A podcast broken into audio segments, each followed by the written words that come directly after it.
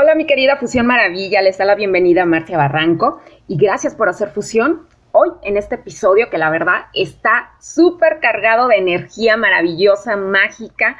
No saben la invitada que tengo. Ya teníamos varias fechas ahí programadas, pero siempre, como le digo, es el momento correcto y perfecto cuando tiene que fluir todo. Y precisamente hoy, hoy les va a compartir esas palabras mágicas que ella tiene y comunica precisamente su gran don, porque la verdad nos abre la conciencia, nos abre el corazón y nos conecta justo con ese ser que somos. Y bueno, pues nuestra invitada es Ana de la Parra. Ella es maestra espiritual por nacimiento. En su nacimiento tiene un número 336 en el oficio. Ahorita ya que nos los platique y nos comparte que le costó mucho trabajo aceptarlo, pero hoy lo honra y lo recibe con amor. Y tiene un maravilloso método que es muy mágico y efectivo, y ella es creadora del método CAM. Ella también es terapeuta en desprogramación cuántica del inconsciente. Y me encanta su frase, la espiritualidad comienza en la mente. Bienvenida mi bella Ana. Fusión Maravilla, un podcast que su principal propósito es dejarte una semilla sembrada en el corazón, semillas de inspiración, motivación, superación personal y sobre todo mucha salud en mente, cuerpo, espíritu y alma. Haz fusión.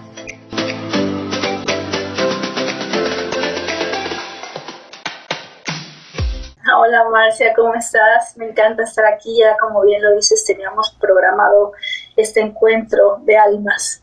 Sin embargo, pues como dicen, cuéntale a Dios tus planes para que se ría de ellos.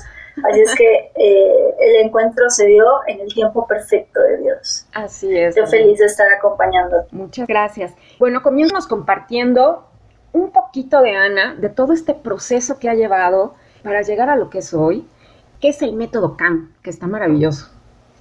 Híjole, ¿qué me ha llevado a donde estoy hoy? Creo que no nos daría todo el día para platicarte. sí, realmente. Porque más bien te puedo dar el concepto con el cual yo entiendo el, el, por qué he llegado aquí. Y es, de alguna forma, el haber aprendido a ver todo lo que me sucede en, en, el mundo dual, todo lo que vivo en mi día a día como conflictos, todos esos conflictos que he vivido esos años, que ya estoy alineada con, la energía del amor, pues los he podido ver desde un lugar de aprendizaje.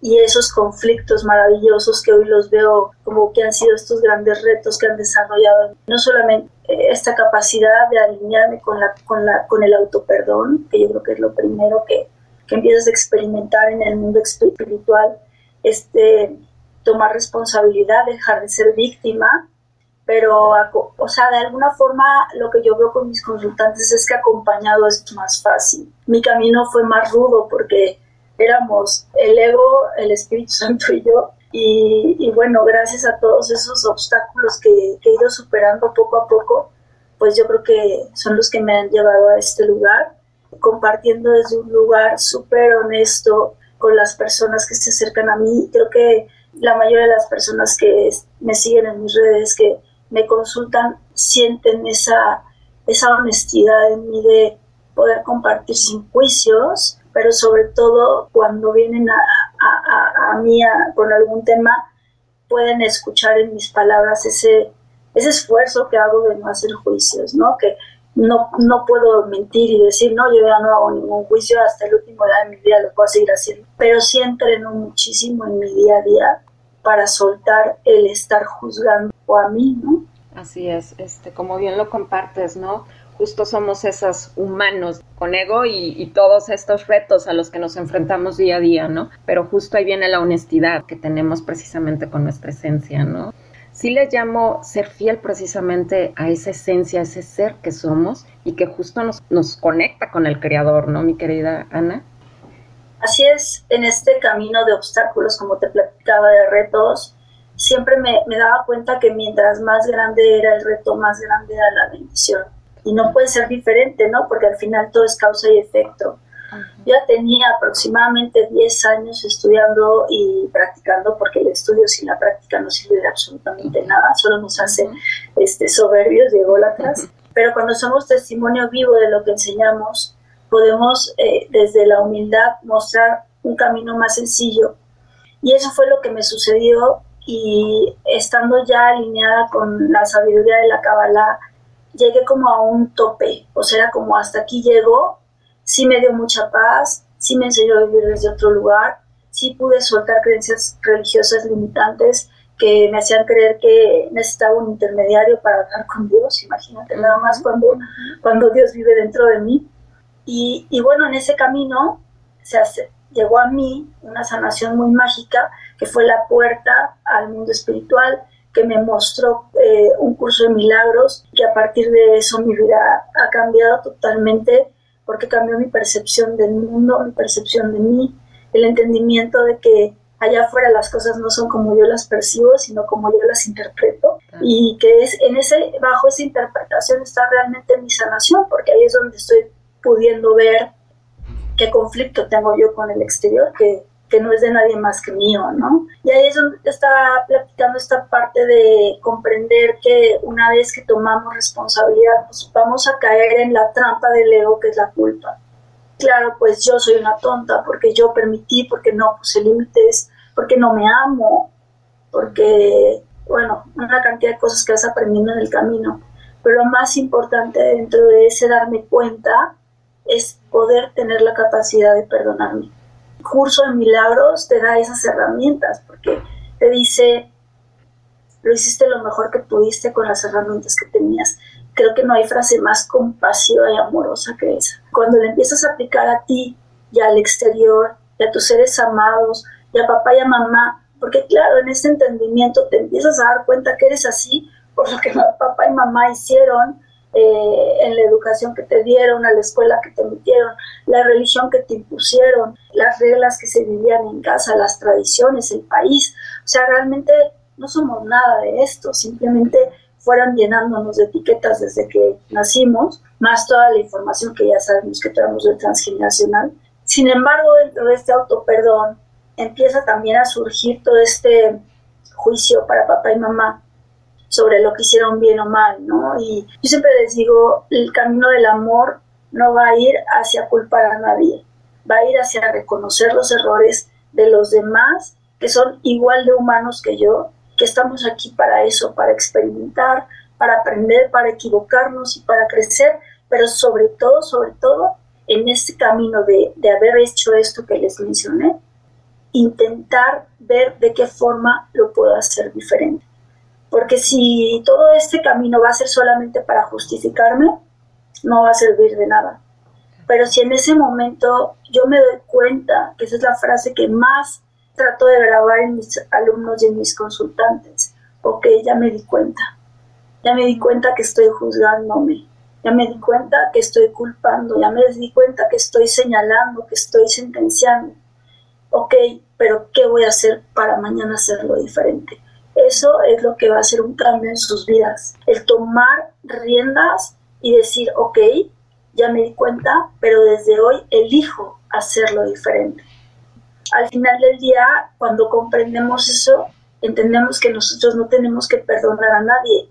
Y eso también es súper liberador, porque en ese momento dejo de juiciar a papá y a mamá y me doy cuenta que ellos también son humanos, los bajo del pedestal en el que yo misma los puse y que también se nos educa para poner a papá y a mamá como dioses cuando son igual de humanos que nosotros. Cuando logramos establecer este, esta conexión de amor, de ver que no solamente son mamá y papá, fueron niños, que fueron adolescentes, que fueron jóvenes, que vivieron sus propias batallas, entonces conecto con el amor y la compasión de lo que los llevó a ser quienes fueron. Y yo creo que ese es el camino más libre hacia el amor de Dios. Totalmente, totalmente. Me encanta lo que compartes porque esto, ¿no? Ya cuando precisamente aprendes a verlos con esos ojos de amor, de entendimiento, de compasión, como dices, ves que también pues son esos niños heridos, lo que han pasado también en sus vidas y sobre todo también conocer su historia de vida, bien importante, ¿no? El, el, saber qué pasaron, qué pasó en esa historia familiar para entenderlos más y no desde el juicio como dices, ¿no? Sino desde el corazón y decir, te honro, te respeto y te agradezco porque pues gracias a ellos estamos acá, ¿no? Eso es importantísimo y siento, y, y ahorita te voy a platicar un poquito más de Can, pero siento que justamente con todas las herramientas que se nos han dado de sanación, que han bajado a través de muchos grandes maestros al mundo, hoy todo eso lo puedes unir en una misma terapia y hace que la terapia crezca y florezca, porque estos conceptos, si nos vamos, por ejemplo, a las enseñanzas de Bert Hellinger, nos hablan de esa honra a nuestros ancestros. Y fíjate, hay una línea muy delgadita porque el ego es bien listo y nos va a empezar a distraer y nos va a empezar a confundir y nos va a poner trampas. Y una de esas trampas es que cuando veo el dolor de mis padres, conecto con ese dolor y eso no es el amor. El amor es ser neutral ante ese dolor, poder no engancharme con lo que vivieron papá y mamá y no caer en su trampa de justificarlos. Porque justificarlos también tiene que ver con, el juicio. Como yo creo que lo que tú viviste fue muy malo, entonces hoy te justifico por la forma en la que me trataste. No. Es ver desde dónde ocurrió la causa y luego surgió un efecto. Y nosotros hoy con esta conciencia tenemos la responsabilidad de hacerlo diferente y también eh, desde la honra, como bien dices, de la gratitud, de lo hiciste lo mejor que pudiste con las herramientas que tenía. Y la otra frase que te quiero compartir y regalar, que es una frase que me, ha servido mucho y a mis alumnos también, y es que cada vez que quiero enjuiciar algo como bueno o malo, me detengo, me volteo a observar el evento, a observar el pensamiento que estoy enjuiciando como malo. Y la frase dice, no te entiendo, no te juzgo, pero no te justifico. O sea, es como, no te entiendo, no te justifico, pero no te juzgo más bien, ¿no? Así es como hombre la trato de integrar más fácilmente. Porque no está bien que no lo entiendas, no lo tienes que entender. ¿Por qué no lo vas a entender? Porque lo dice muy bien Curso de Milagros. Tú, para poder entender el cómo actúa otra persona, tendrías que haber estado viviendo su vida. Y eso no va a suceder. Y una vez que tú vivieras su vida, podrías comprender el por qué actuó de la forma en la que actuó. Pero eso no va a pasar nunca, porque nosotros al querer comprender la vida de alguien más, vamos a emitir nuestros propios juicios y vamos a actuar desde las herramientas que nosotros tenemos. Y eso no es justo. Juzgar a alguien desde tu lugar de privilegio porque tú sí tuviste la educación, porque tú sí tuviste la, el amor, el cariño, ah, no, pues yo nunca haría eso, pues no en tu personaje, pero en el de él sí. Y eso es bien liberador, porque quitarte la carga de andar diciendo o, opinando, o juzgando qué es bueno y qué es malo, híjole, es un saquito bien pesado que cuando te lo quitas, entonces ya te puedes enfocar en lo que sí te toca, que eres tú. Exacto comenzarte a ver y atender y comprender. Exactamente. Mi querida Ana, hoy nos traes precisamente hablando porque es parte de esta, ¿cómo lo puedo decir? De esta vida, las relaciones en pareja, pero nos vienes a compartir precisamente las relaciones en pareja, pero dentro de la espiritualidad. Híjole, es un tema es un temazo, es un temazo súper profundo. Yo siempre cuando voy a dar alguna conferencia, un podcast, una entrevista, lo primero que pido es Espíritu Santo, habla a través de mí para que el mensaje que yo pueda dar llegue a los corazones que tiene que llegar. Y el tema de la pareja es un tema bien, bien amplio. Me surge ahorita compartirles algo que alguna vez escuché de uno de mis maestros, que decía, ser espiritual no va de irte a una cueva a ayunar 30 días. Dice, porque eso es súper fácil. ¿no? O sea, lo vemos así como de, como de iluminados, el poderte ir a meditar solo 30 días, no sé qué. No creo que sea sencillo, pero lo difícil, y a mí esa frase me simbra muchísimo, me lleva hasta el corazón, porque yo siempre les digo, trabajo tanto en mi neutralidad, en las emociones, llevo tantos años trabajando en eso, que es difícil que yo llore, pero cuando conecto con el amor es como algo inmediato, que se me empieza a cortar la voz, es muy mágico. Y esa frase para mí es así, es desde el corazón, y dice, eh, la espiritualidad no es irte a refugiar a una cueva a hacer ayuno 15 días, es ver en todos la cara de Cristo.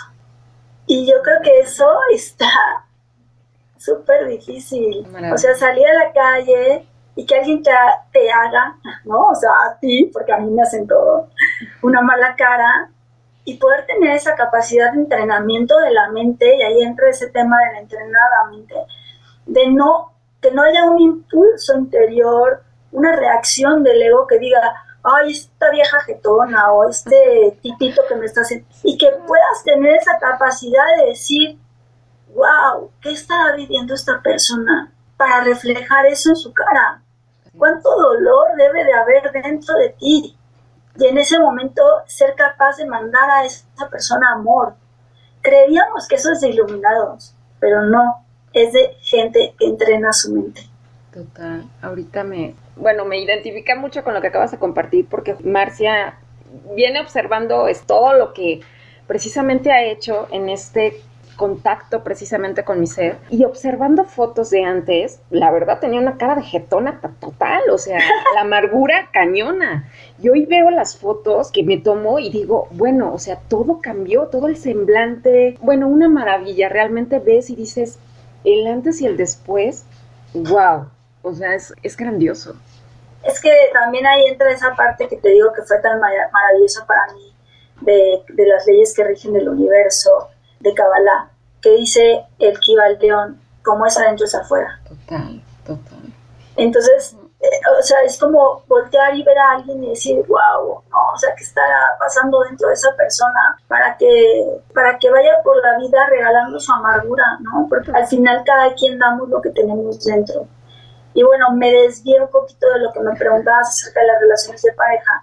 Porque claro, irte a una cueva a no tener un conflicto con nadie, claro, va a ser un conflicto interior muy fuerte, pero ahí pasan muchas cosas también, o sea, pasan cosas químicas, puedes salir y tener una experiencia cósmica.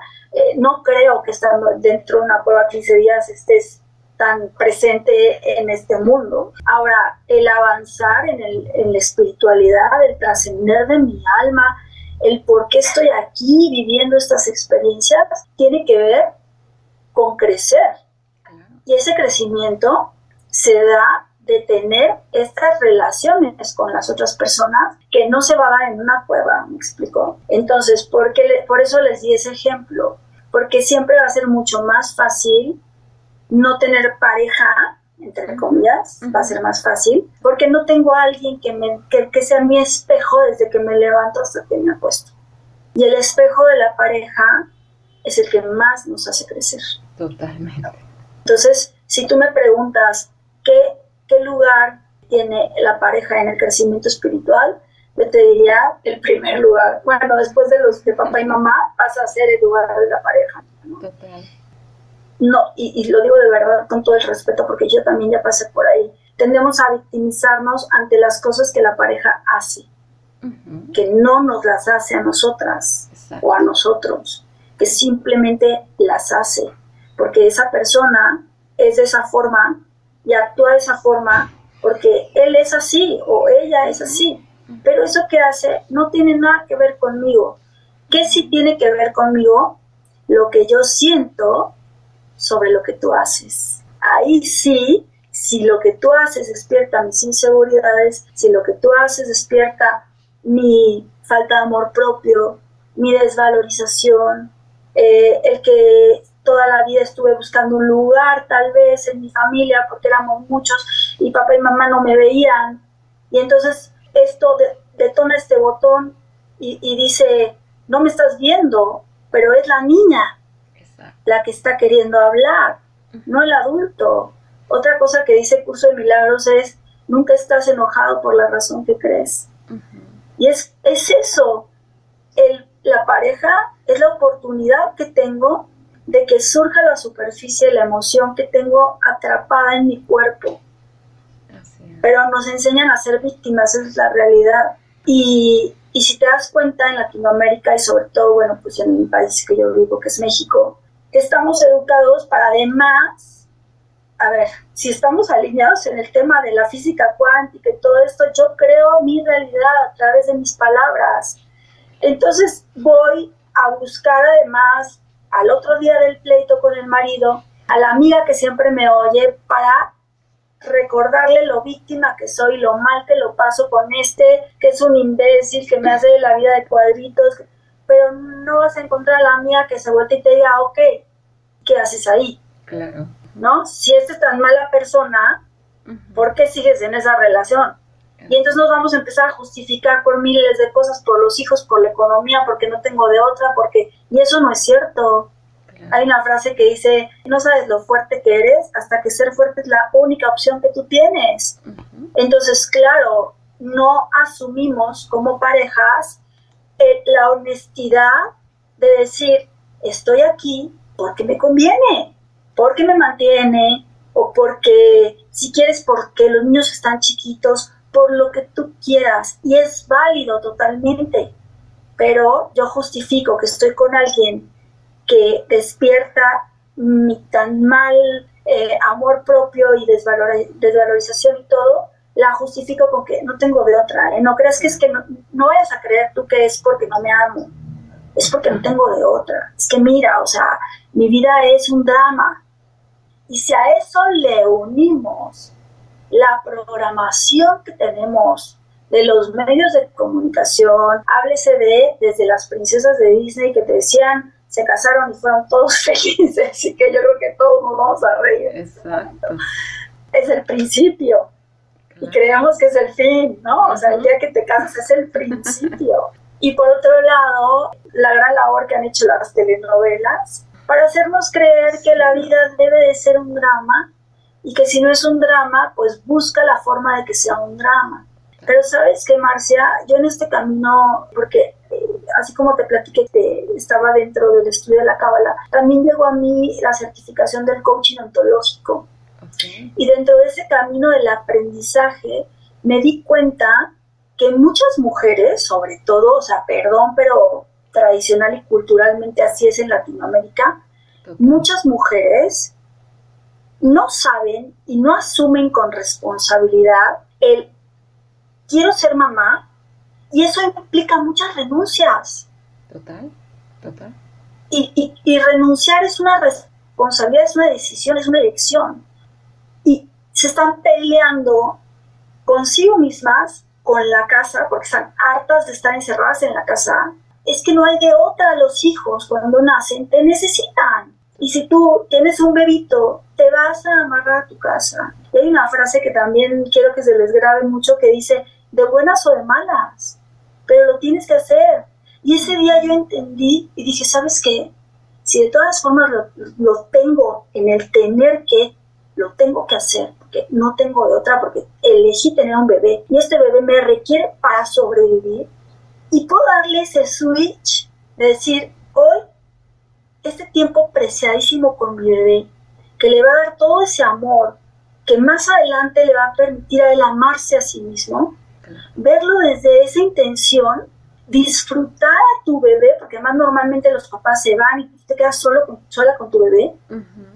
Y mientras el bebé duerme, tú vas a hacer tus cosas y darte tu tiempo, pero se pelean con ese tener que estar en casa, en lugar de abrazarlo y de disfrutarlo y de comprender que sí, como decía Einstein en su teoría de la relatividad del tiempo, cuando somos mamás, el tiempo es eterno y crees que, nunca se va a acabar y es cansadísimo ser mamá, cansadísimo. Y se los prometo, yo no estaba en esta conciencia todavía y yo volteaba a ver a mi esposo y decía, que él descanse porque él se va a trabajar.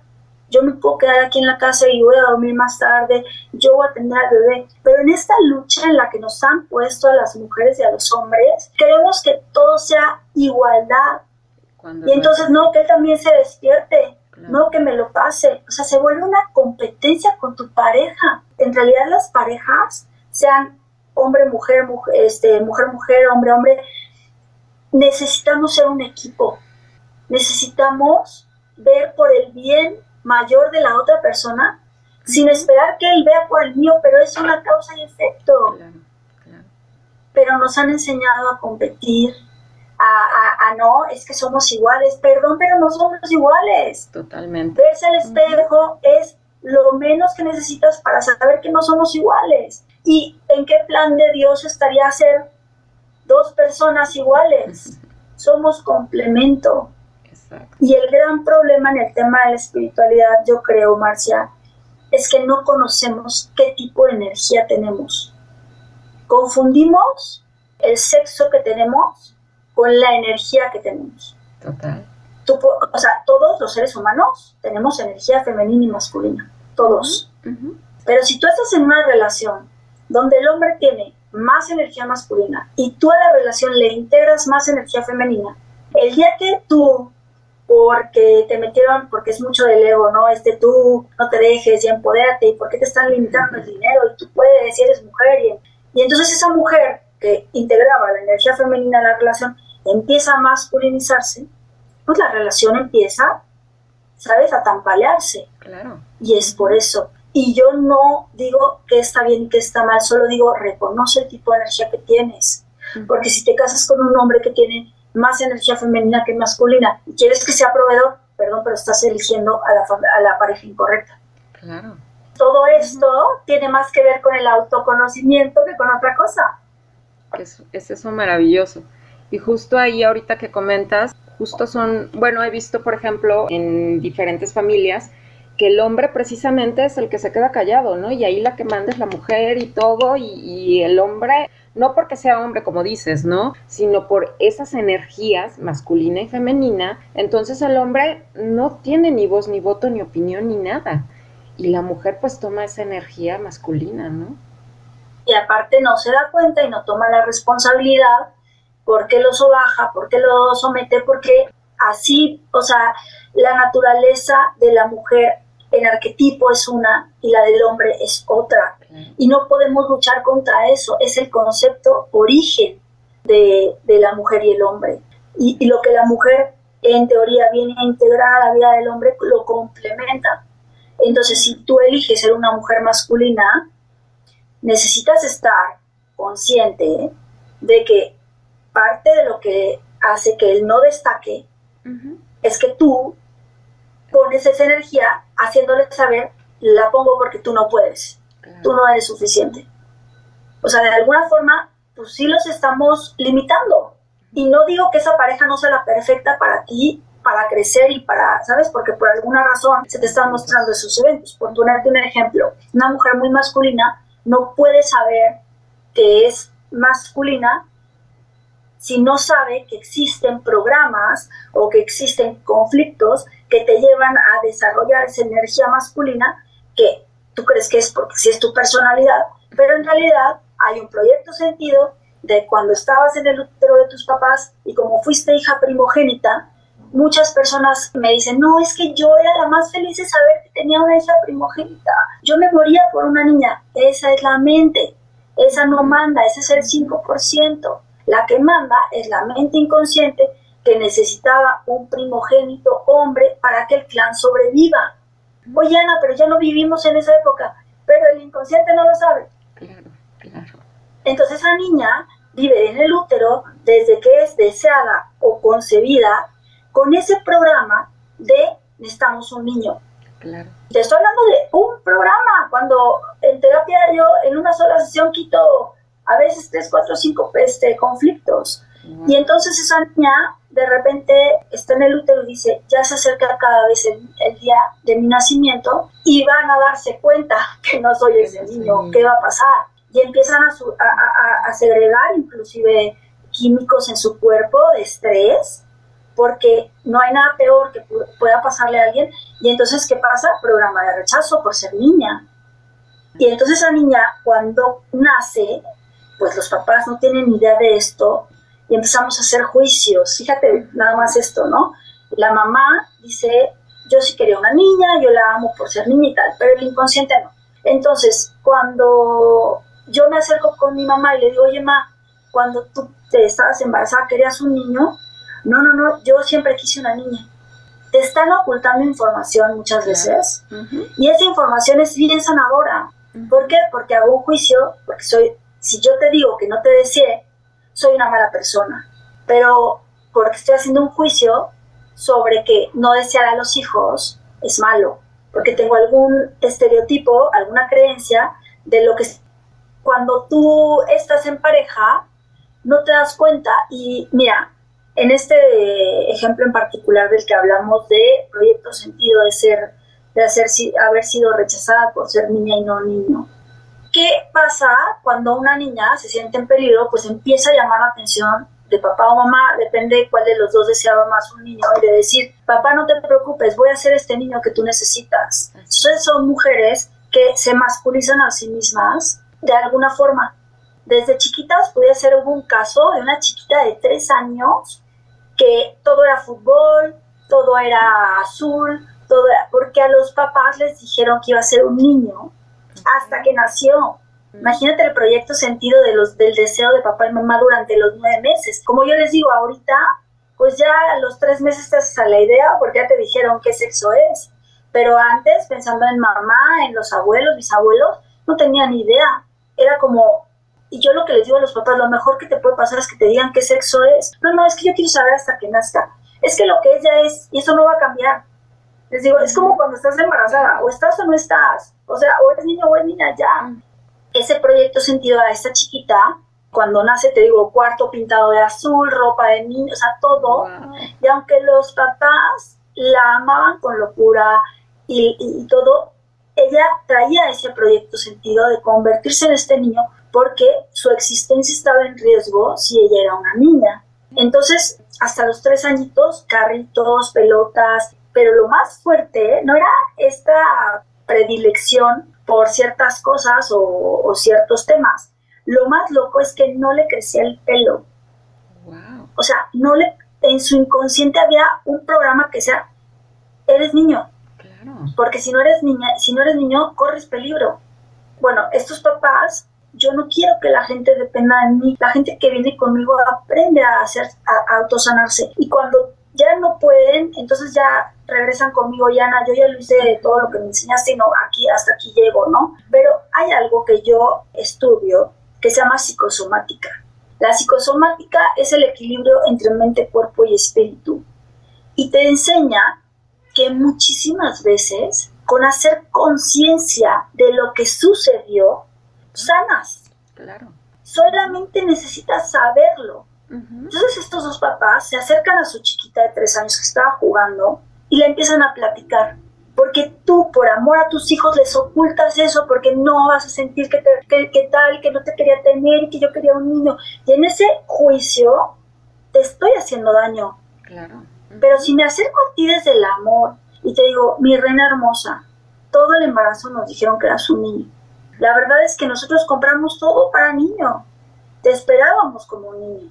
Eso es verte a ti sin juicio y desde la humildad y el amor. Es decir, soy un ser humano y pasó esto.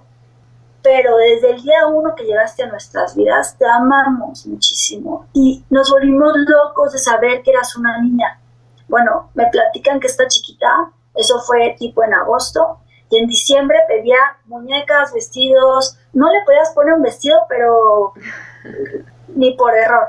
¿Te das cuenta cómo puede afectar tu personalidad un conflicto. Entonces, yo no digo que todas las mujeres tengan que ser súper femeninas, ni que todos los hombres tengan que ser machos alfa. De hecho, creo que la espiritualidad es el equilibrio. Este equilibrio, esta danza que puedes lograr entre tu lado masculino y tu lado femenino, ¿no? Entonces, si nos vamos al tema de la pareja, estas mujeres de las que hablabas hace rato, que yo saco la casa adelante y yo puedo sola y a mí nadie me ayuda, casi te puedo afirmar que muchas que nos están escuchando son primogénitas y, bueno, cuando, a ver, también pasa que la, primera es mujer y la segunda de nuevo es mujer, esa trae más carga todavía de deseo de que, de que haya un hombre. Pero este es un tema de supervivencia de la especie. O sea, no es algo de, de ideologías ni de, de, a mí no me gusta esto, entonces yo mis conceptos, no es un tema de supervivencia de la especie humana que cuando vivíamos en tribus, o ni siquiera te vayas tan lejos. Por ejemplo, hay una serie que se llama Bridgerton, que es medio este, sarcasmo, pero también tiene cosas como de época, en donde en la temporada 2, este chavo eh, es el, pues, el patriarca, porque el papá muere de un piquete de abeja y él queda como la cabeza de la familia. Si observan esta historia, todos en la casa, incluyendo hombres, mujeres y la misma madre, pedía permiso a él para hacer lo que fuera que tuviera que hacer. Eso pasaba en esas épocas.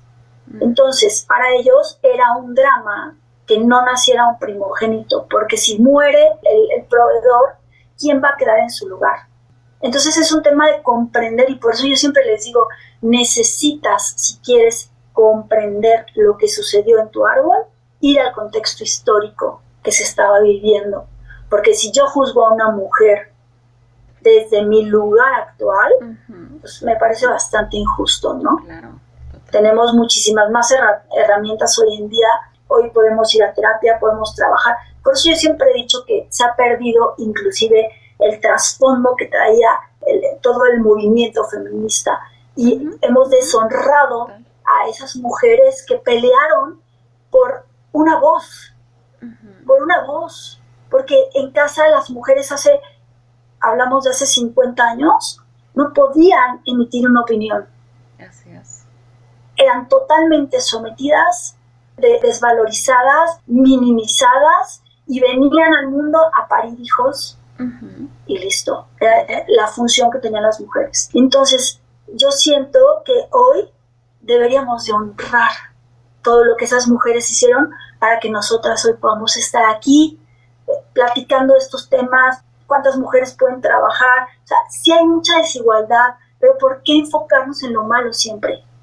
Se han ganado muchas batallas y yo prefiero siempre enfocarme en lo que me ha dado cosas positivas y que hoy me permite estar aquí. Que faltan muchas otras, seguro, pero pelear hombres contra mujeres no es la solución. Totalmente de acuerdo. Pues ahí causa esa separación y esa división, ¿no? Como lo dices, ¿no? El, estar en contra, en lugar de unirse, unirnos precisamente para compartir pues lo que somos. Comparto, si yo tengo tres hijas, me visualizaba precisamente con hijas. Luego me decían, tengo gemelas, y me decían, ay, van a ser niños. Yo le decía, no, yo siempre me he visto con niñas y lo que sea, bienvenido, ¿no? Porque muchas veces es como, como dices, ir al supermercado, ah, yo quiero esto. Pues no, es que no es así, ¿no? Yo no quise saber el sexo. Yo decía, lo que venga es maravilloso y bienvenidos pero sí está esa programación, como dices, que es tan grande y tan fuerte, el que las mujeres tienen que tener hijos, hoy de hecho se les critica mucho a las que no tienen, las que deciden no, no ser mamás, o el, que tienen que tener un hijo para seguir con el apellido, porque también esa es una, una costumbre y una creencia muy cañona. Y, ahorita que dijiste algo, me resonó muchísimo porque justo es algo de la historia de familia clan te venía, vienen arrastrando o venimos cargando eso de esa historia familiar de que las mujeres se tienen que quedar en su hogar, sean felices o no, tienen que quedarse ahí porque si no le hacen mal a los hijos al separarse o al divorciarse y que se tienen que dedicar precisamente al, al hogar, ¿no? Sea como sea, el marido no sea el que quieres, ya no estés enamorada, muchos temas. Y apenas platicaba yo con una tía que ella eh, se dedicó al hogar, permitió muchísimas cosas, amantes, humillaciones, muchísimas, y no era feliz. ¿Por qué le daba miedo ese cambio? Decía yo, ¿qué voy a hacer con mis hijas? Le voy a quitar esas comodidades que tiene si yo me enfrento a la vida que no le voy a poder dar. Y le pregunté, oye tía, le digo, ¿y no te arrepientes de, de eso? Y me dice, pues es la vida que me tocó.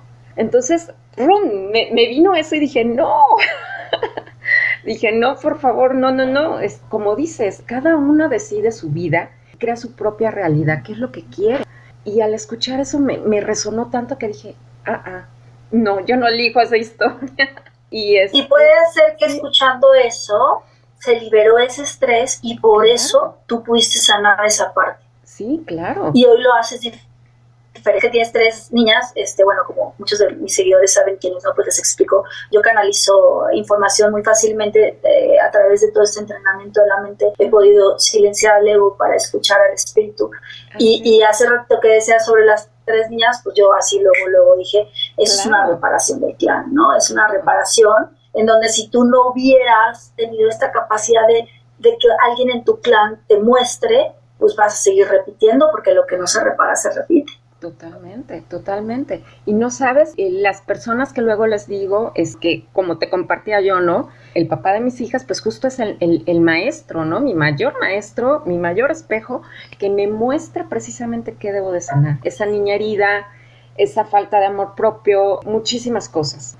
Y luego cuando les comparto a las personas es que es tu espejo, se ofenden, se lo toman a mal. No, es que yo no soy yo no soy esto, yo no soy infiel, yo no soy mala onda, yo no soy tóxica. Le digo, aguas. Le digo, porque esa palabra tóxica a mí no me gusta, ¿no?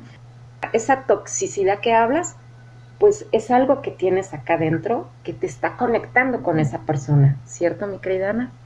Sí, bueno, ahí hay muchísimas, ahora sí que mucho hilo de dónde sacar. En principio, la idea principal que dijiste ahorita, había conectado con ella para darte un poquito de información sobre sobre eso, sobre los espejos. Pero mira, yo la primera, uno de los principios que enseño es que no todos estamos en la misma expansión de conciencia. Yo no les llamo niveles. Para mí no son niveles, es un tema de expansión de la conciencia. No todos trabajamos para tenerla, no todos estudiamos para tenerla y no todos practicamos. Hay algo en Kabbalah que me gusta mucho que dice cuando ves a alguien dormido, cuando ves a alguien dormido, camina despacio para no despertarlo. Y es esa parte de comprender que hay mucha gente que no está lista para ver en el otro su espejo. Y bueno, pues necesitamos respetar su proceso, ¿no? El proceso de despertar de su alma, que si tal vez necesita una, noche oscura del alma para, para empezar a sanar, pues que la viva. El problema es cuando son personas a las que queremos mucho y que no queremos verlas sufrir. Pero mira, aquí hay una línea muy de la el crecimiento siempre va a doler, siempre. Y el dolor y el, y el, sufrimiento no van de la mano. El dolor es inevitable, es una frase ya muy trillada, ¿no? De, el dolor es inevitable, pero el sufrimiento es opcional. Y es totalmente cierta. Al final del día me está doliendo y si yo me corto me va a doler tonto sería creerme tan inhumana que me rebano un dedo y decir, ah, no pasa nada, decir que estoy en el mundo espiritual, pero estás en carne y te duele, te está sangrando, atiéndete. Lo mismo es el tema emocional, ¿no? Si yo creo que porque soy una persona que practica la espiritualidad desde hace muchos años, eh, las situaciones que me ayudan a crecer no me van a doler, estoy totalmente equivocada. Y si estoy rechazando ese dolor a través de la falta de aceptación, pues ahora sí que te va a llevar una vida, ¿no? Porque lo más sencillo es rendirte ante ese dolor y entregarlo a la fuente.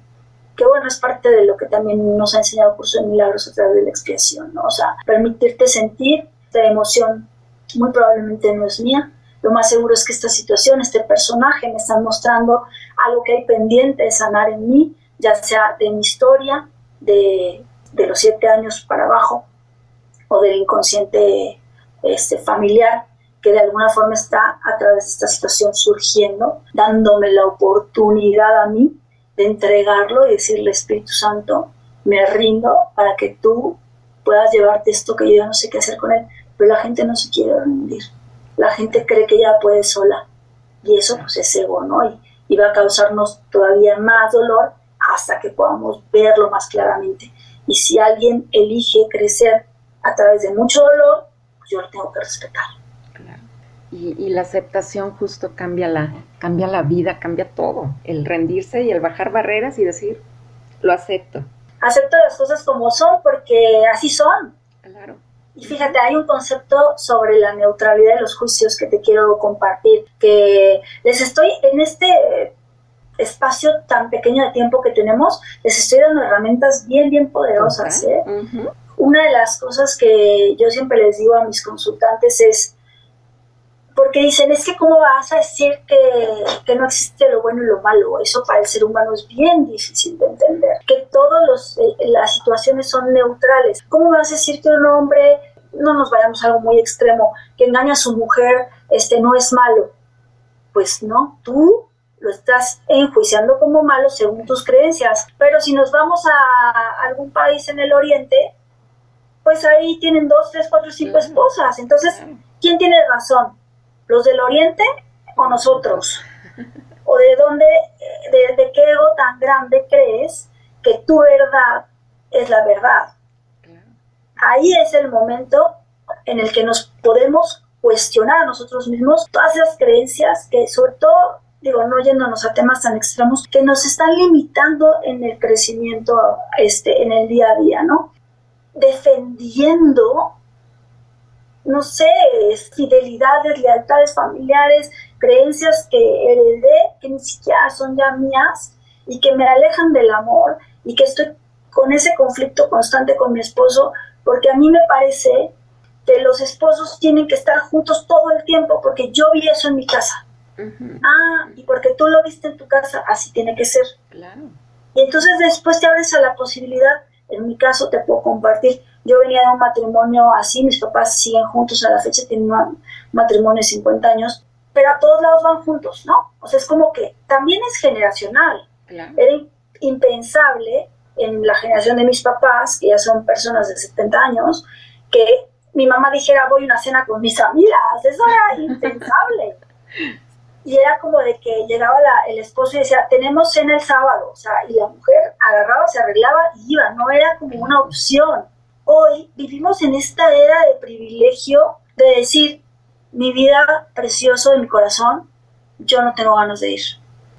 Y si sabes que es importante para él y vas a hacer un esfuerzo, no desde el sacrificio, desde el amor que te tengo es tan grande, que voy a dejar el cansancio un ladito y voy a ir contigo, pero llegamos a un acuerdo. Entonces, fíjate que estoy bien cansada, yo sé que es importante para ti que te acompañe.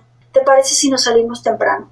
De acuerdo. Y esta negociación en el, en, el dar y recibir en equilibrio, que eso es lo que falta mucho hoy en las parejas. Estamos dando y dando y dando y dando como mujeres, pero quejándonos todo el tiempo, ¿no? Es que yo ya le hice el desayuno y ya fui por los niños y no sé qué. No lo hagas. No quieres hacer, no lo hagas. Es que si yo no lo hago, no lo hace nadie. Pues que no lo haga nadie. Pero si lo vas a hacer desde ese lugar, mejor no lo hagas. Porque tus hijos están comiendo en esa comida tus emociones de falta de amor. Y además, si estamos en esta línea de la física cuántica, mis pensamientos están brincando. Entonces no importa lo que yo te haga pensar que creo de ti, cuando lo que realmente creo de ti, tu corazón lo sabe.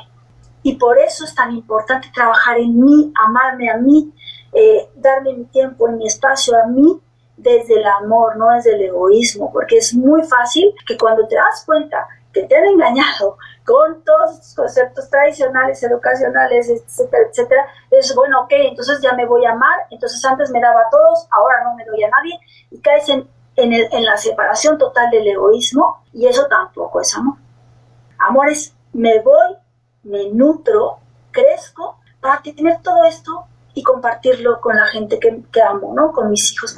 Si yo soy feliz, voy a compartir felicidad, no hay de otra. Y en este empiezas a tener estos detalles con tu pareja cotidianos que no necesitan ser tan grandes, que van nutriendo esa relación de pareja todos los días a mí me dicen, a ver, Ana, ejemplos, ¿qué cosas haces así como diario que, que tal vez él ni las nota, ¿no? Claro. Si, por ejemplo, me meto a bañar, ya estoy atenta y me doy cuenta que él no tiene toalla.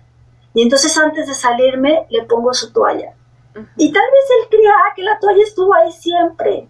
No es un acto que tengo para que él me dé. Esos son los pequeños detalles de amor incondicional que vamos sembrando en el día. Y de pronto yo llego y hay unas gomitas en mi, en mi buró, ¿no? Y ese se, me acordé de ti. Y no necesitamos estos grandes regalos y estas grandes eh, expresiones del amor que sí son muy bonitas en el cumpleaños, pero en el día a día.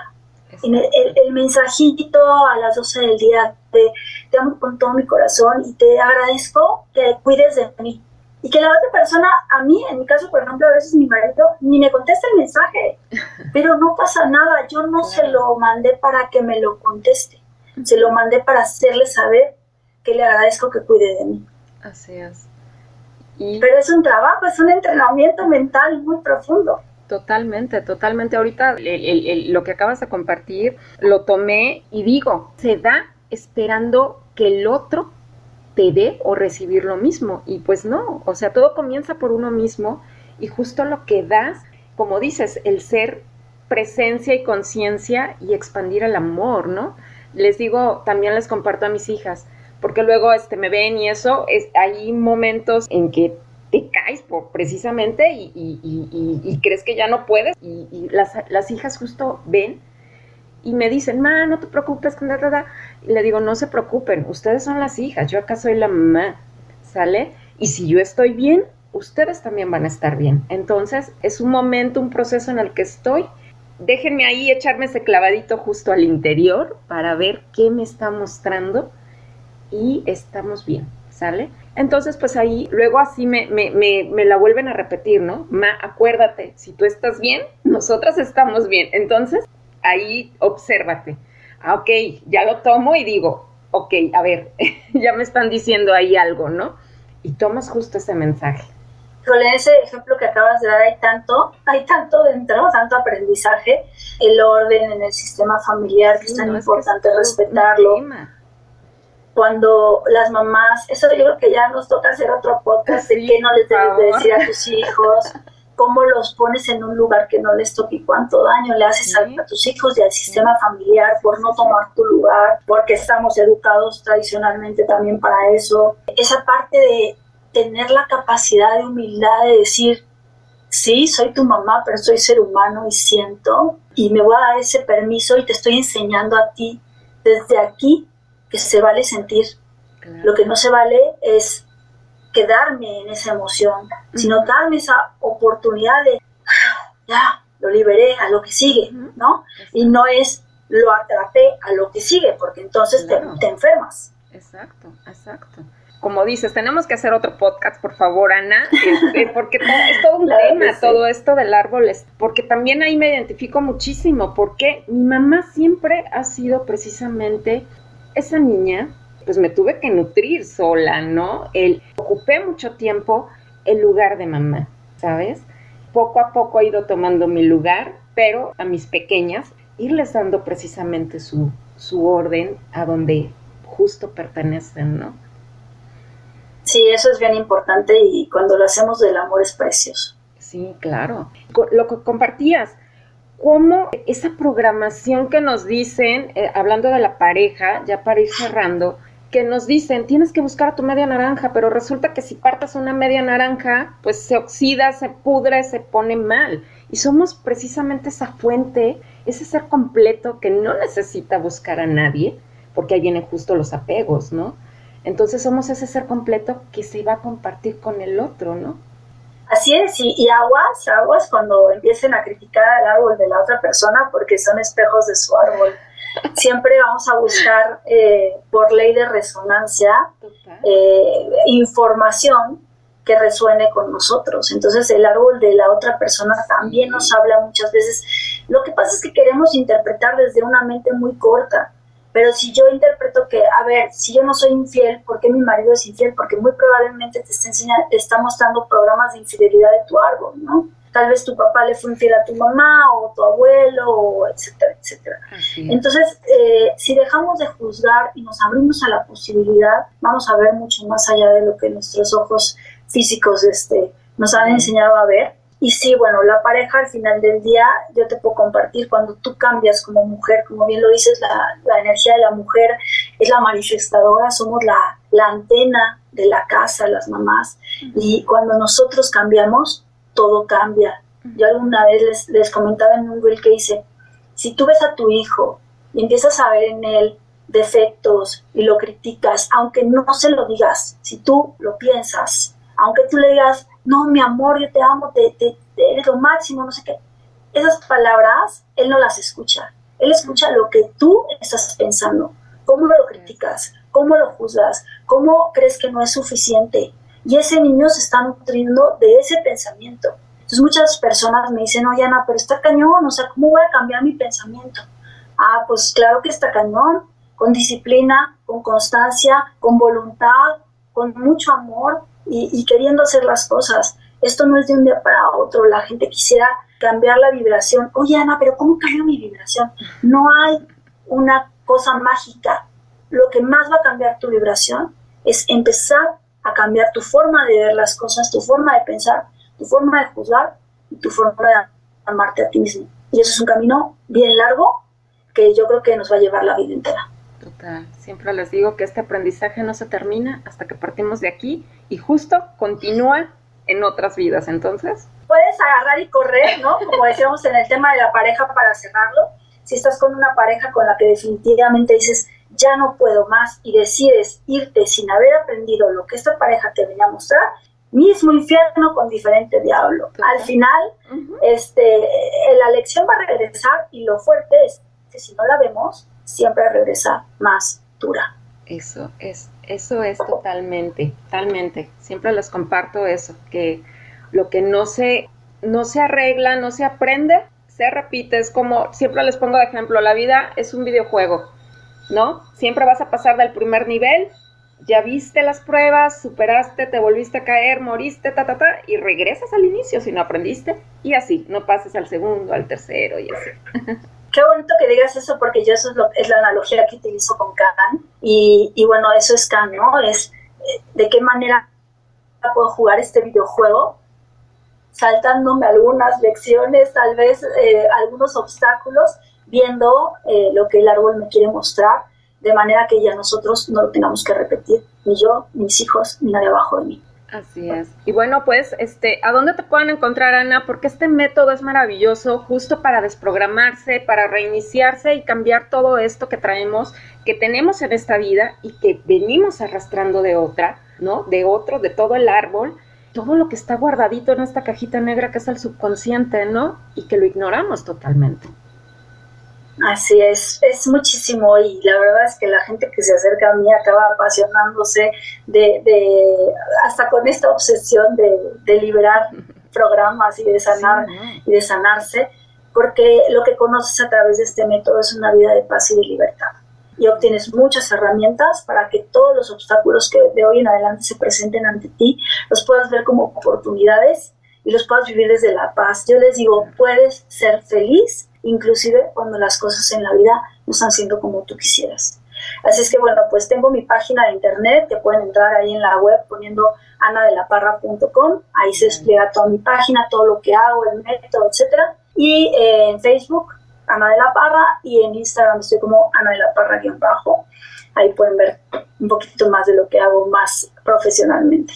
Así es, todo maravilloso, siempre justo para nutrir esta mente, este corazoncito y el espíritu que compartes. Eh, Joana, nos encontramos precisamente en Facebook y desde que la vi, la, la, sentí, me resuena todo, justo siempre tomo ese mensajito que comparte y digo, claro, esto, ¿no? Y ves esa, como dicen, esa lucecita que dices, claro, este mensaje es para mí, ¿no? Y lo tomo.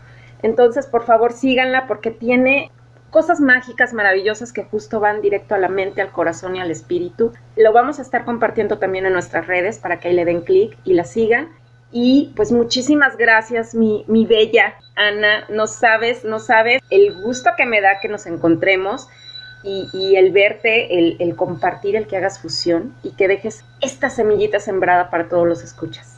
Muchísimas gracias a ti, Marcia, por el espacio, por llevar este mensaje a, más personas que va a llegar a quien tenga que llegar y a, a, sembrar sobre todo, como dices, esa semillita de amor, de luz, para quien no ve salida, que entienda que la única salida es el amor, la luz, es la conexión con tu divinidad, cual sea que sea tu religión, no tiene nada que ver, que entiendan que este es el principio de pues, de esta, esta realidad que estamos experimentando hacia la quinta dimensión.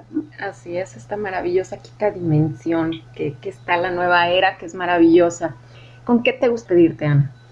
No, pues yo en agradecimiento de contigo, eh, siento que ha sido una plática que ha sido totalmente guiada por el Espíritu Santo, por nuestro ser superior. Eh, nada más para decirles que si esto les parece mágico, pues casi no hablamos de magia el día de hoy y hay mucho, mucho, mucho que pudiera conectar con todos ustedes a través de los cuarzos, de, de los inciensos, de la madre tierra, de la conexión con la divinidad. Hay una cantidad de magia allá afuera que ha estado siempre, pero que no la vemos. Y que si ustedes quieren conectar con el amor, pues al final ese amor siempre ha vivido dentro de ustedes. Nada más para cerrar, me encantaría contarte una historia que decían que, que Dios eh, estaba ya cansado de que todo el mundo cuando lo buscaba eran puros reclamos y quejas y oye, tú me dijiste y me prometiste y, peticiones y, dame, hasta que Dios fue con un sabio y le dijo, ya no sé dónde, dónde esconderme para que ya no me estén dando lata, ¿no? Y este sabio le, le dijo, escóndete dentro de ellos. Entonces, eh, el mensaje es, eh, cuando encuentras a Dios dentro de ti, todo empieza a brillar en tu vida. Me encanta, me encanta, me encanta con lo que te despides. Y sí, justo siempre les digo, Dios tiene cuatro letras, el amor tiene cuatro letras y no es casualidad. Así es, así es. Muchísimas gracias por todo y pues seguimos en comunicación. Gracias, gracias mi querida Fusión Maravilla por acompañarnos hoy en este episodio. Recuerden calificar el episodio porque así llegamos a más personas y gracias por hacer fusión.